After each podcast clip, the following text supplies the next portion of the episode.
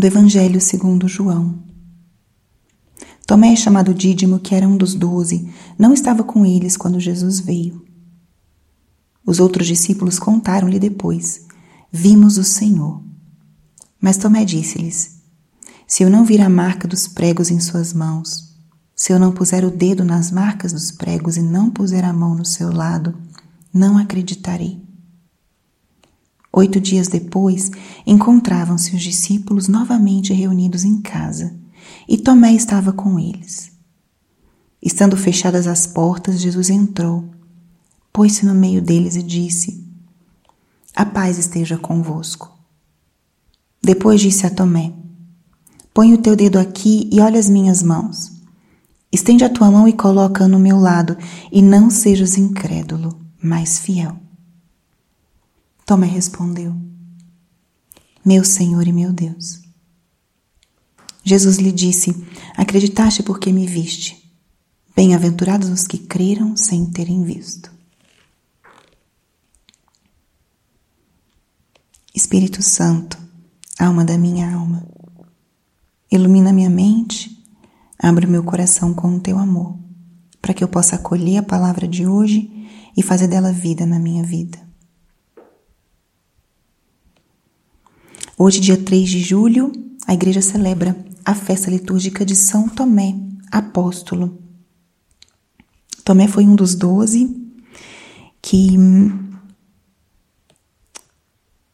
nesse momento, depois da, da morte de Jesus, demonstra uma característica muito própria dele e com a qual a gente pode se identificar necessidade de compreender, de provar para acreditar. Essa é uma característica muito humana. Nós precisamos ver, nós precisamos entender para dar o nosso consentimento pleno. Algumas pessoas são assim, né? mais objetivas, mais racionais. Outras personalidades vão por outros caminhos talvez o caminho do encontro, do afeto, do sentimento. Tomé, ao parecer, era um homem bastante irracional e bastante autêntico. Porque, mesmo que nessa ocasião relatada no Evangelho de hoje, que os seus companheiros tivessem dito: Nós vimos o Senhor. Ele não acreditou e seguiu como se nada tivesse acontecido. Precisava fazer a sua própria experiência, para então poder seguir com convicção uma proposta. Isso é interessante porque podemos, diante dessa passagem de hoje, ver Tomé como aquele incrédulo. Mas, na verdade, Tomé era um buscador. Tomé era alguém que queria seguir com toda a sua convicção. Não era alguém que ia na onda, que ia seguindo as massas, as opiniões grupais. Era um homem autêntico. E com essa força e essa autenticidade, uma vez que experimentou com profundidade o Cristo vivo, deu tudo até o martírio. E Jesus conhecia os seus apóstolos. Ele aparece e Tomé não está presente. Quando ele aparece novamente, depois de oito dias, ele vai direto. Aí ele vai formar Tomé. Ele se encontra frente a frente com Tomé. E, sem dizer mais nada, ele se comunica de uma forma que Tomé não teria dúvidas de que era ele. Ele vai diretamente na dúvida de Tomé. Põe o teu dedo aqui e olha as minhas mãos. Jesus não pergunta, não relembra, simplesmente se comunica e responde à dúvida e à fraqueza de Tomé. E Jesus repreende e ensina. Mais que repreender, ele exorta: não sejas incrédulo, mas fiel. É uma exortação que com certeza marcou a vida de Tomé dali para frente. Porque tantos foram os momentos em que Jesus falou para os apóstolos como eles eram homens de pouca fé.